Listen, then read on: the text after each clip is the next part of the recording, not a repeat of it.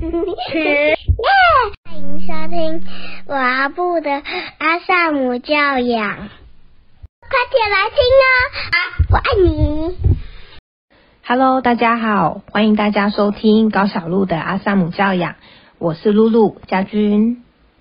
那上一周呢，我们谈到不要对孩子奖赏。然后谈到说奖赏呢，会破坏了孩子他内在原本就有的一个向上向善的驱力。那我有收到呃听友，就是呢在我的官方 line at 有私讯我，有谈到说就是这一集的内容很有帮助，他很喜欢。那他也有问我说关于不要打骂的部分，他也想要多听一点，所以我今天就来录一下。关于不要打骂孩子的部分，那有一些父母亲，他们呢目前可以接受不要打骂孩子，那会觉得说是因为以前好像我们小时候被打得很凶，或者被骂得很凶，那心里有一些创伤，或者有一些阴影。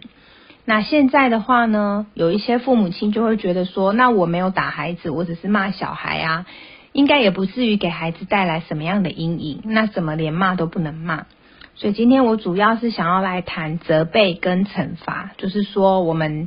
为什么不要斥责孩子，为什么不要惩罚孩子的部分。所以我想，这个不要打骂孩子，不要惩罚跟斥责孩子，其实并不是只是为了让孩子不要有心理创伤。呃，教养的话，我们还是要回到最源头。对我来说，最重要的永远是亲子关系。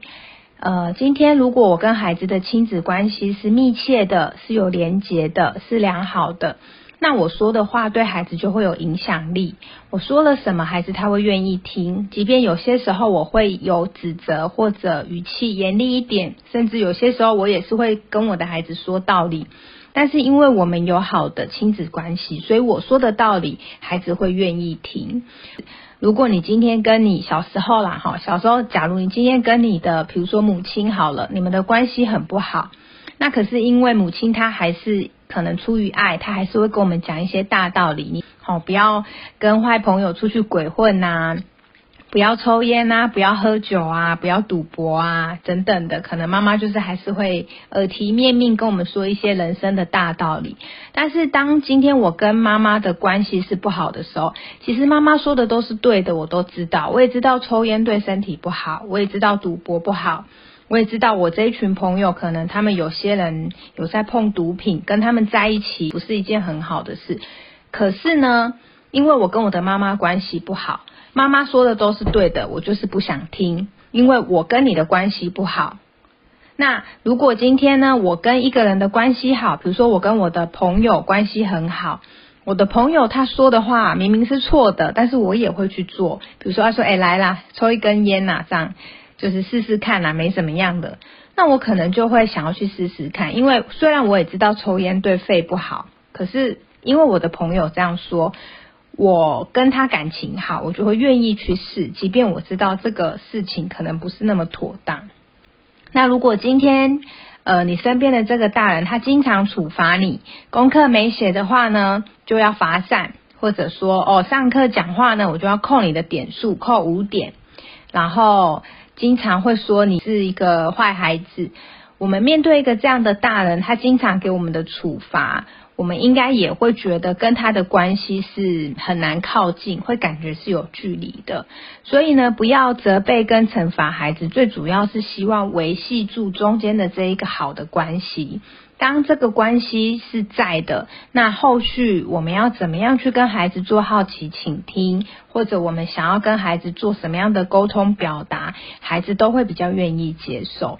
那如果说我们很长期都是使用责备、惩罚、骂这样子的方式在跟孩子相处，会怎么样呢？在正向教养的书籍里有提到，惩罚的话，它会带来的四种后果。第一种呢，就是报复。那那种报复不是我们想象的那种很可怕的报复，而是有一种就是以牙还牙的心态。今天你讲这个话让我觉得很受伤，下次我也要让你感觉很受伤。我可能就透过，比如说你跟我讲话的时候，我就当做没听到，或者我就不理你。或者你问我话的时候呢，我就故意讲我知道你听了会伤心的话，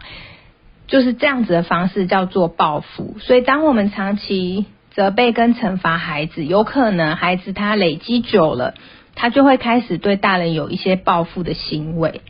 那第二个呢，就是退缩，就是说，我们如果经常要使用威吓。然后惩罚，那孩子他就会因为怕被骂，或者他会因为怕做错事被处罚，他就会变得很退缩。那这样子，我做什么或我说什么会被骂，那这样我就不如不做好了，我就不要去尝试了，这样比较安全。至少我什么都不做，就是乖乖的，我就不会被骂。所以，如果是用责备跟处罚。去养育大的孩子，他可能就会比较没有勇气。你会发现他可能就比较没有办法冒险，比较不愿意去尝试新的事物。所以我们也需要想一想，我们想要养出来的是一个退缩的孩子吗？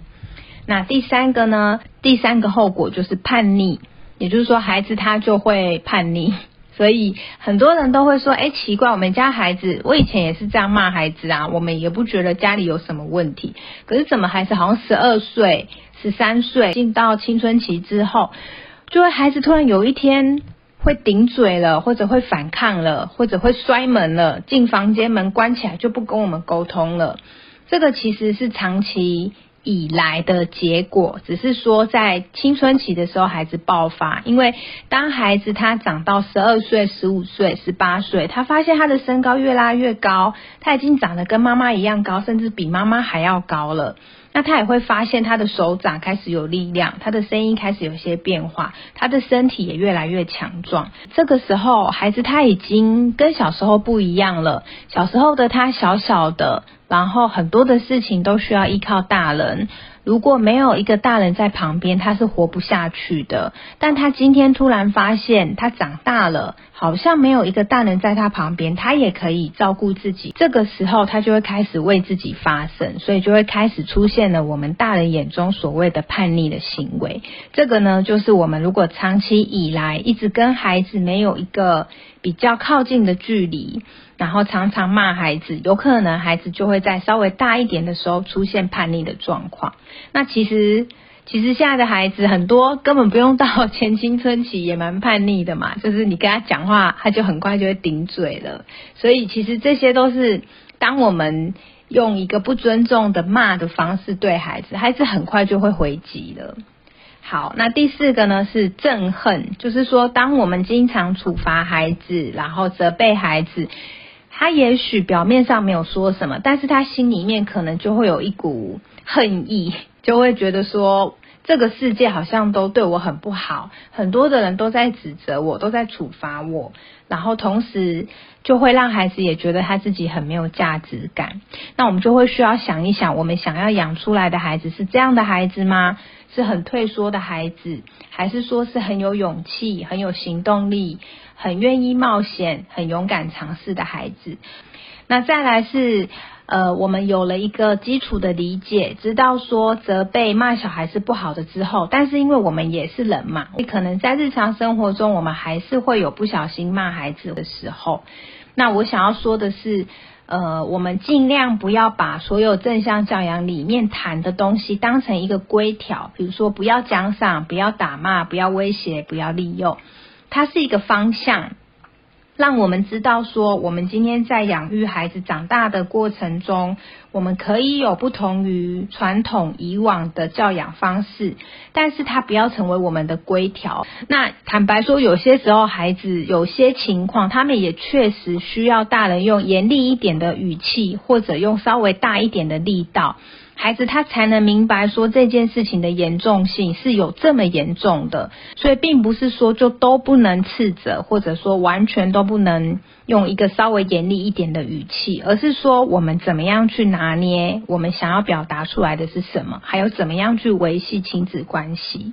所以，如果你今天真的有骂了孩子，那我我。除非你是发泄自己的情绪，那我们排除这种的骂孩子。可能今天孩子他做了一个真的不对的事情，那我们也需要教育孩子。可能我们采用了一个骂的方式。那如果我们一定要骂，或者说我们已经骂了，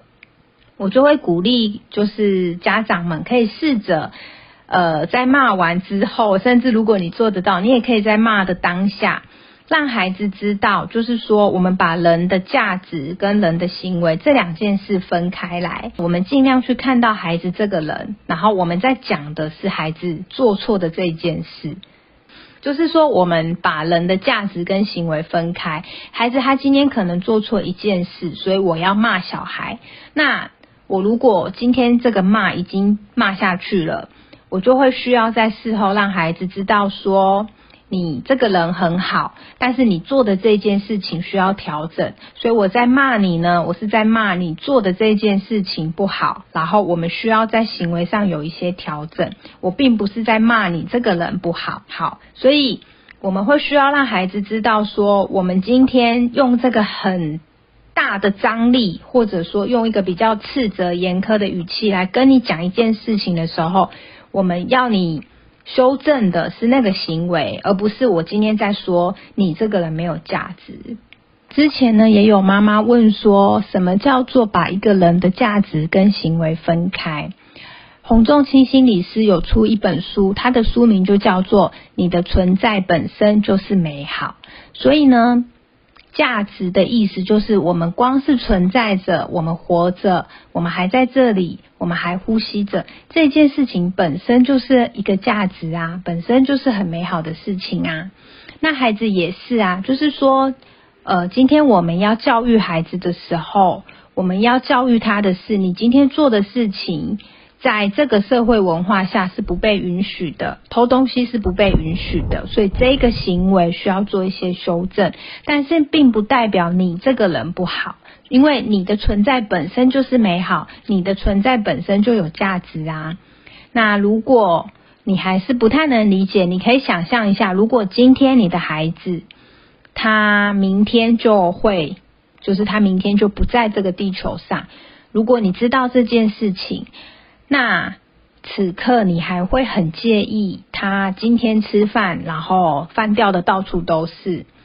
他今天没有自己去刷牙，自己去洗澡，他没有把功课写完，他考试只考三十分。身为父母亲的我们，如果我们知道孩子的生命就是活不过明天，我们还会在意这些事吗？我想答案应该是不会嘛，我们一定会很珍惜跟孩子相处的这个时光，所以孩子他的存在本身就是一种价值，就是一种美好。那但是我们也不能说哦，那这样孩子都很有价值，所以我们就不管他的行为，他要做什么都可以，我们也不管他的生活作息，不是这个意思。所以我们还是需要给孩子一些引导，我们也需要教孩子。什么样的事情是他应该要做的？什么样的事情是不能做的？这个就是在行为上，我们还是需要给孩子一些引导。那有些时候我们在讲道理的时候，口气可能会不太好，会变成是责备的感觉。那我们就要让孩子知道，说我今天在责备的是你做的这件事情，你的这个行为需要调整，但是你这个人是有价值的。不论你做了什么行为，我都爱你；不论你做了什么行为，我都希望你可以好好的活着，然后平平安安、健健康康的在我身边。这个就是指一个人的价值。那什么样的情况，大人会需要责备或者惩罚孩子？那其实也蛮多状况，可能是孩子他先做一件错事，就是大人眼中认定的错，或者是整个社会文化。在这个规范下，我们认定这是错的行为。比如说偷东西，好了，如果孩子今天偷东西，那我们的普世价值就会认为他是不好的。我们当然需要矫正孩子的行为嘛。所以，当孩子犯错的时候呢，如果我们不用责备，也不用处罚的方式，我们要怎么样去让孩子知道，他今天做偷东西的这件事情是需要修正的？那么，在正向教养里呢，建议的做法。就是在孩子犯错的时候，我们要请孩子想一个方法去解决。比如说，孩子他今天偷东西了，那我们就可以让孩子知道说，偷东西是不对的行为，因为这个是别人的东西，不是我们的东西。那孩子东西已经偷了，就要请他提出一个解决办法。然后呢，孩子就也许他就会提出，比如说，那我东西还给他，或者是那我买一个新的陪他，或者是等等的，孩子就会去提出一个办法。那这个呢，就是当孩子犯错的时候，我们可以陪伴孩子在这个过程中练习解决事情，还有为他的行为负责任。我们也可以陪孩子去探讨，他今天做错一件事情，这件事情他之所以会做错，是发生了什么事情？可能我们可以去看见，原来孩子他在这个当中有困难，或者他有一些需要。像前阵子呢，我就跟我的两个孩子出门，然后我们坐公车去一间大卖场。要去换鞋子，因为我我们家老大叶叶他买了一双鞋，那后来我们讨论之后，他决定要拿回去换凉鞋。那那一天呢，我们手上就是有两个提袋，然后叶叶提一个袋子，然后呢妞就是我们家的女儿，她提一个袋子。那妞提的那个袋子就是叶叶的那一双鞋，就是用一个纸袋装，比较轻。那叶叶提的那个袋子就是放杂物，所以东西很多，比较重。然后那一天我们就坐公车，然后在路上遇见一间文具店，我们就进文具店逛街。那逛一逛，孩子就很开心，在看笔呀，看圣诞卡片呐，然后就看到发夹，就很多琳琅满目的东西。那我们就在那边逛，逛一逛，突然间我一个回头，我就看着我女儿两只手空空的，我就问她说：“妞，啊你手上的东西嘞？”就她突然发现，哎，她手上的东西怎么不见了？她也抬头看着我说。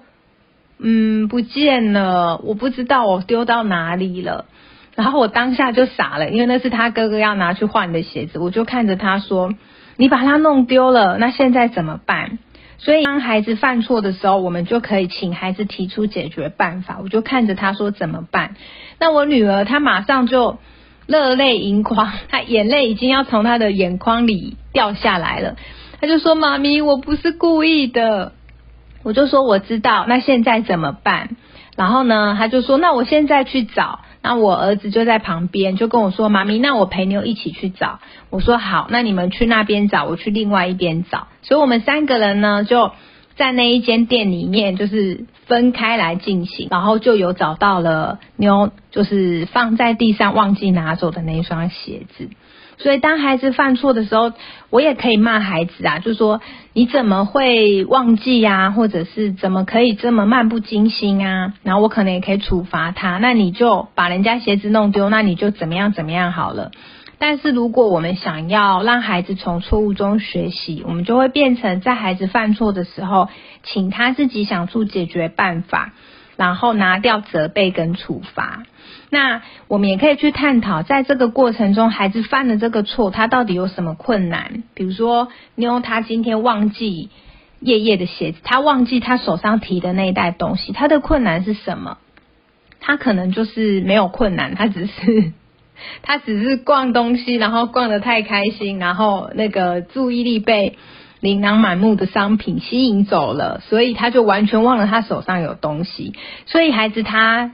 就是经验不足，然后他需要一些犯错的经验，让他记得说，哦，原来我今天带东西出门，我也许心思都跑到别的地方，但我还是要花一些心神留意，说原来我手上是有提东西的，我要记得就是提着这个东西，照顾好我自己带出来的东西。所以我们可以陪孩子去探讨，当他犯错了，这中间有什么样的困难，有什么样的需要，还是孩子只是因为他的经验不足所以犯错？那我们就会允许孩子从经验中学习。那比如说刚刚谈到的孩子偷东西的例子一样的，当我们请孩子去想解决方法。在之后呢，我们也可以去探讨孩子他今天要偷东西，他的需要是什么？还是说他有什么困难吗？当我们看到孩子他有一个需要，那我们也才可以从这个需要里面切进去，然后给予孩子他需要的协助。我们就不会一直着重在呃冰山上层孩子的行为，然后一直告诉他偷东西是错的，你这样做以后会被关，你这样子是坏小孩等等的，然后一直在骂孩子。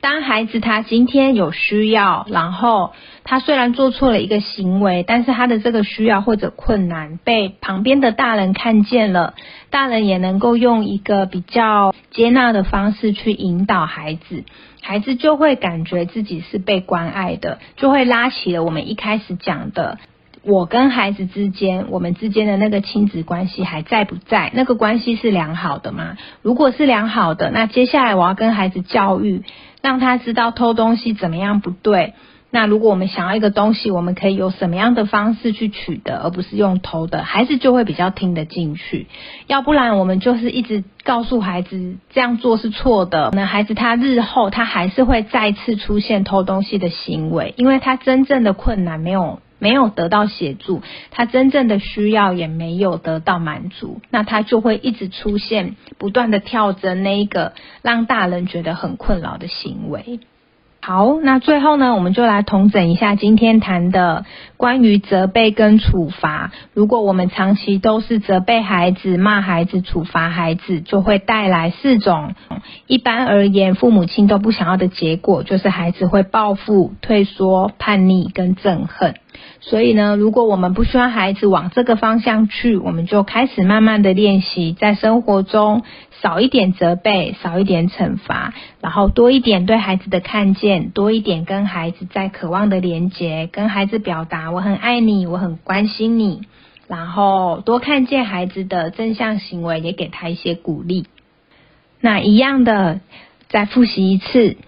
当孩子犯错的时候，如果不用责备跟处罚，那怎么办呢？我们可以想一下，是不是孩子的年纪还小，经验不足，所以才犯了这样的错？如果是呢，我们就练习给孩子多一点点的包容，然后让他从这个错误的经验中学习。那我们也可以在孩子犯错的时候，请他提出解决方法，然后让他去执行。再来就是我们可能需要探讨孩子他在这个错误中他有没有什么样的困难跟需要。如果他有困难，也许我们需要给他一点协助；如果他有需要没有满足，我们也可以尝试着从他冰山下层真正的需要、真正的渴望去满足他。那么他在冰山上层的问题行为就会慢慢的在不知不觉中逐渐的消失喽。祝福大家能够享受跟孩子在一起相处的时时刻刻、点点滴滴，然后呢，拥有一个美好的亲子关系。那我们就下周见喽，拜拜！谢谢收听，欢迎留言与我分享你的看法。喜欢的话，请给我们五星好评哦。下次见，拜拜。